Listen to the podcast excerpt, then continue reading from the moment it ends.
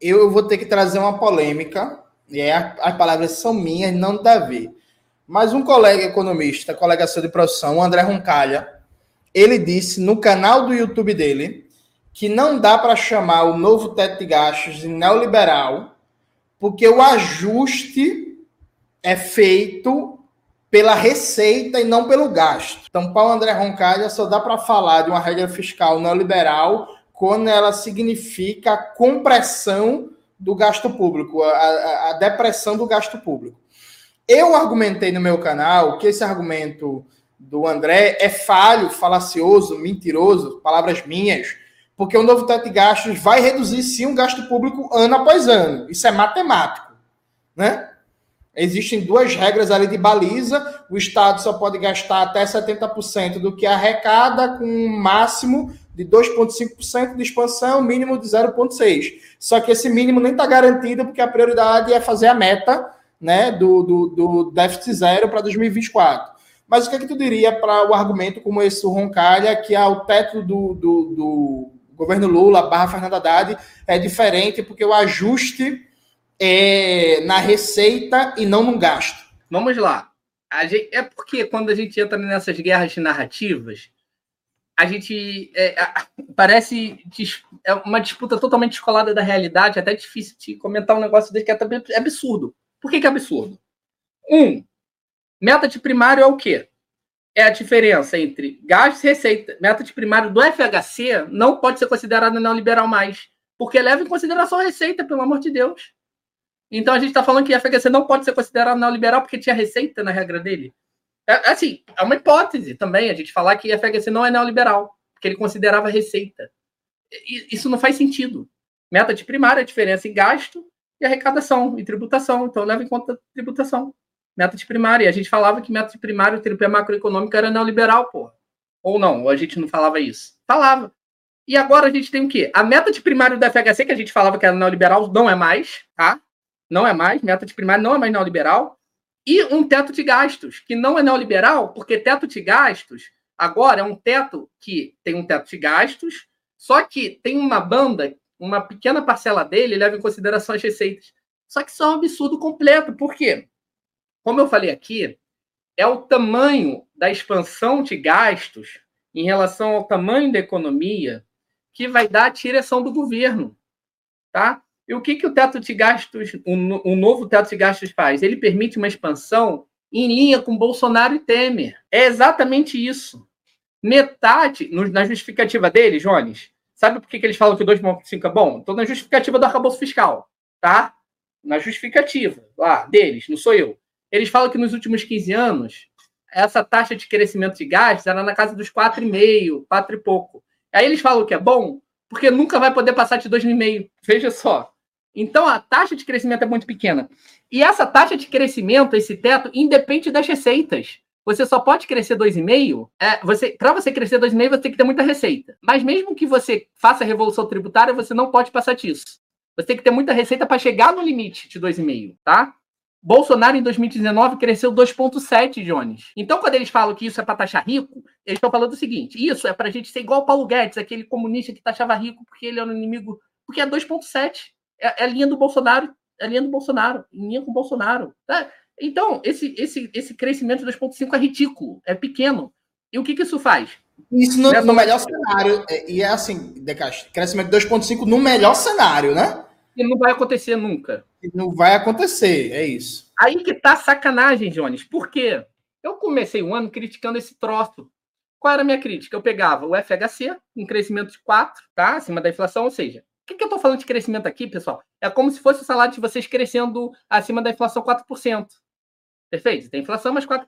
Ou seja, você está melhorando um pouco a qualidade de vida da sua família. Então, se crescer 10%, você consegue melhorar muito mais. Se ficar congelado, você mantém mesmo tendo mais filhos. Você vai tendo mais filhos, neto, sobrinho, tal, só que seu salário está congelado. Isso era o teto do Temer. Perfeito? Ou seja, você, você ia ter menos capacidade de gastar enquanto a sua família está crescendo. O gasto por pessoa estava caindo no teto do Temer, tá? E aí a lógica deles é assim, porra, eu tô com muito menos do que o FHC, eu tô em linha com Temer e Bolsonaro. E aí você chega para o mercado e explica, olha, vocês estão de sacanagem que minha regra é ruim. Porque com o teto do tema, embora ele falasse que ia ter crescimento zero, eles já fazem uns 2, 2,5. Então, eu estou repetindo que eles fazem só que de maneira transparente, gente.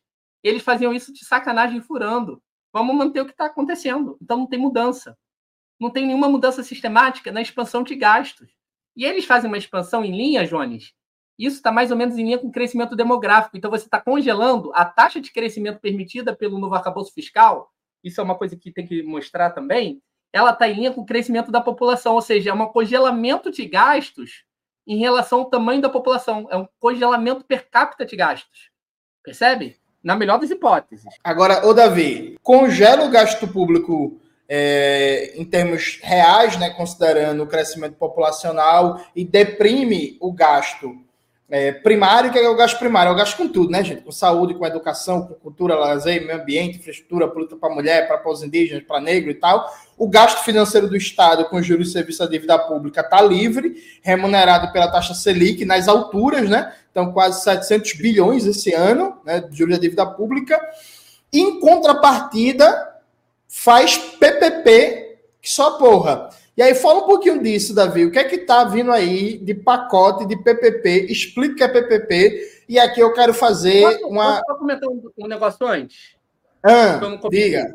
Eu ia falar que esse teto é uma desgraça porque ele bota a gente em linha com o Bolsonaro, certo? Não, não, Isso. Que eu, eu não posso deixar de falar. Cara, se a gente está em linha com o Bolsonaro, é muito ruim e Temer, não é? Se o nosso argumento aqui para o mercado é que a nossa regra é boa porque a gente não vai mudar em relação ao que o Bolsonaro e Temer cresciam de gastos. É esse o nosso argumento para o mercado. Que a esquerda defende agora, que a gente não está mudando nada. Mas veja, isso é um cenário otimista, porque depois, quando eu fui ver, sabe o que o Haddad fez? Ele considerou isso excessivo pra caramba. O que, que Temer e Bolsonaro faziam? Eles colocavam um teto para furar.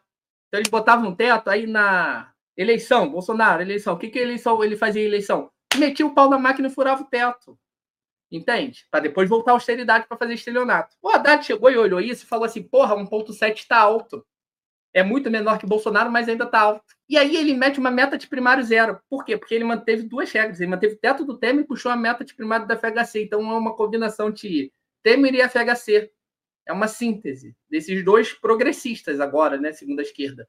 Que é uma regra que é a síntese da FHC com Temer, mas é não é neoliberal, gente. Não é. Esses caras não foram na liberais, nem Temer nem FHC. E aí, o cara fez uma meta de primário tão dura, tão dura, que a gente não vai conseguir chegar no teto. É, a regra é de um teto, não quer dizer que você vai gastar isso. Você pode gastar isso, desde que você bata a meta também. Só que a meta está muito dura. Por quê? Porque você não vai ter arrecadação suficiente para chegar nesse teto que é ridículo. É esse teto, Jones, que o pessoal do MST está reclamando. É esse teto. Só que a gente não vai conseguir nem chegar perto disso, que todo mundo está reclamando. É esse teto que congelou salário mínimo, que congelou Bolsa Família, que congelou salário de servidores, é, que não dá recursos para fazer reforma agrária, que, que não dá recursos para as universidades. As universidades estão numa situação, Jones, de nem é de congelamento igual no Temer, é de queda de recursos, é derretimento, tá? Só que isso tudo, todo esse cenário drástico, Jones, é com base nesse 1,7%. Tá? Aí o que, que esses economistas dizem, Jones? Isso aqui é facta. Os caras querem negar matemática, só que é foda. Vamos lá, o que, que esses caras dizem? Mas é pelo lado das receitas. Só que sabe para que, que é as receitas? A gente tem que ter muita receita para conseguir esse orçamento que congelou. É, grana de Bolsa Família, servidor, que reduziu gasto com universidade pública, a gente tem que ter muita receita para manter isso. Porque se não tiver receita, eles vão obrigar você a cortar ainda mais do que já foi anunciado no orçamento, ou seja, contingenciamentos a cada bimestre. E essa meta zero, então, ela pode, inclusive, gerar uma situação pior que o congelamento. Ela pode ter redução de gastos a depender de quanto que você precise cortar. O quanto que a receita seja frustrada, você pode ter uma situação pior do que o teto do Temer. Hoje, o que tudo indica, Jones, segundo o próprio governo, o governo está tentando garantir 0,6 de crescimento, pelo menos, de gastos. Ou seja, o Temer, 0,06 é praticamente igual. Então, eles estão tentando garantir que a gente fique igual o Temer, porque a situação é tão drástica que a gente pode ficar pior e ter queda de gastos públicos em relação à inflação, ou seja, o orçamento não crescer nem o suficiente para cobrir a inflação. Então, a meta zero é uma desgraça dentro de outra desgraça, uma desgraça maior. Veja, o que eu estou falando aqui é que a meta zero ela faz a gente voltar ao Temer. Então, aquela lógica lá que eu falei na PEC de transição, que eles queriam congelar gasto público a partir de 2024, eles fizeram, cara. A meta, Jones, quem envia é o executivo. Perfeito? Quem fala que é correlação de forças? Vamos lá. Correlação de forças, já vi, a gente não pode enviar outra meta. O Congresso fez disputa o ano todo para não votar LDO, porque o Congresso não queria votar meta zero, cara. Congresso foi votar LDO no, no, que tem que votar até o meio do ano, votou no final do ano, porque não queria meta zero. O relator do orçamento brigou com a Haddad. O Haddad fala que ele teve uma vitória porque o Congresso não queria, ele conseguiu a meta zero. Contra o Congresso contra Simone Tebet. Ah, não, porque Simone Tebet é uma esquertista, foi comunista, não sei o quê. É, é, daqui a pouco vai falar sim. Porque a Simone Tebet era oposição à meta zero, gente. O relator do orçamento da União Brasil, Danilo Forte, era contra a meta zero. E ele que manda no orçamento. Ele, se o governo mandasse, ele aceitava. O governo não quis. Fez enfrentamento para conseguir a meta zero e conseguiu. Só que aí teve um custo alto. Para ele destruir tudo, o Congresso falou assim: meu irmão, tu vai mandar meta zero. O que, que vai acontecer quando tu mandar meta zero? Primeira coisa, vocês, se não conseguirem as receitas lá com Lira, vão precisar fazer os contingenciamentos. Ou seja, dentro desse 1,7, vai sumir dinheiro demais. Vai sumir 50 bi. E aí, vocês vão querer meter mão na nossa emenda, nas nossas emendas.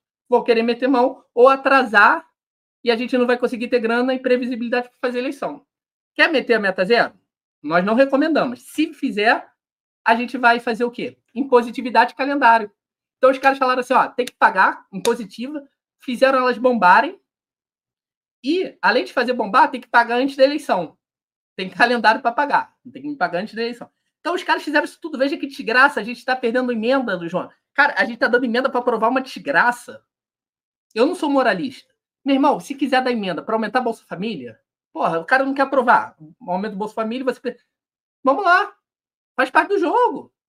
Tá? Vamos fazer investimento público, Universidade Pública Brasil, só que o Congresso quer aumentar a emenda. Vamos lá. Vamos embora. Bora para cima, porra. Fazer universidade pública. Aí a gente vai mudando a correlação de força, porque vai gerar emprego, construção civil, é, estudante em universidade. Porra, isso muda a correlação de forças. Ô, ô, Davi, uma matéria de jornal aqui mostrando o Danilo Forte, relator, né? Da, da, do, da LDO, da Lei de Diretrizes Orçamentárias, do orçamento ano que vem, falando que vê como difícil meta zero e o governo ficou puto com o cara do União Brasil, que falou assim, galera, esse negócio meta zero, vai não, deixa isso para lá, vamos trabalhar um negócio mais folgado. E o governo ficou à direita do deputado do União Brasil, defendendo a austeridade. E lembrando, viu, gente, meta de déficit primário zero também é o objetivo do governo Milei na Argentina. Né? Esse déficit cara é o que manda no orçamento no Congresso, Jones. Tem que deixar isso Sim. muito claro. Esse é o cara que manda no Congresso no orçamento. Ele é o cara do orçamento. Ele que aceita ou não. E ele estava falando que ele aceitava uma meta que não fosse zero. Ele não queria. A disputa foi a direito o ano todo. Nós fizemos uma disputa de seis meses para conseguir essa meta zero, dando emenda para conseguir, porra. Pelo amor de Deus. Então, uma mentira histórica. O relator, o relator do orçamento, que é a matéria do valor econômico, sei lá. É, cara, Folha de São Paulo, é jornal, de, do, do, não, é, não é nossa, não é o Twitter do Jones ou meu, um vídeo. É, são os caras, gente, e, e as pessoas negam isso, é um fato. Os caras não queriam meta zero. Ah, eles não queriam porque eles são boizinhos? Não. Porque sabe que meta zero gera contingenciamento. E o cara tá falando assim: não quero contingenciamento, emenda minha. É ano de eleição e eu preciso de voto. Tem contradição no Congresso. E esse cara é sindicalista de parlamentar. Relator de orçamento, hoje em dia, é sindicalista de parlamentar. Ele é líder de parlamentar que quer grana para fazer campanha. E o cara tá ali defendendo os interesses dos parlamentares que querem grana para fazer campanha. Se você mete uma meta zero, vai tacar arroxo neles. Aí eles falam assim: meu irmão, vai fazer meta zero agora. Por isso que ele virou inimigo no final do ano. Ele falou assim: vai fazer meta zero? Vai. Mas você vai cortar, sabe de quem? Vai cortar de, de agricultura familiar, vai cortar de assentamento, vai cortar de universidade, corte quem você quiser. Corta água e de universidade, para tudo, para a saúde. Meu irmão, dá o seu jeito. Aqui você não mexe. Agora foda-se. Faz o que tu quiser. Mas aqui tu não vai mexer. E os caras fizeram isso. Eu sempre falei que eles iam fazer isso. Eu não tinha dúvida. Porra, eu escrevi isso o ano todo. Que isso? Por, por óbvio que eles iam fazer isso. Aí falam que eles que ferraram tudo. Foi a meta zero que empurrou isso para acontecer. Então, Jones, você vê a distorção histórica. Você faz uma meta zero e empurra os caras para te atacar. Não empurra? Aí, depois que eles fazem isso, aí você vira e fala: olha, eles que ferraram tudo. Aí, quando faltar dinheiro para pagar luz de universidade e água, igual em 2015, vão falar: foi porque eles pegaram o fundão eleitoral foi porque eles pegaram as emendas, senão a gente conseguiria. Mentira, pô, mentira.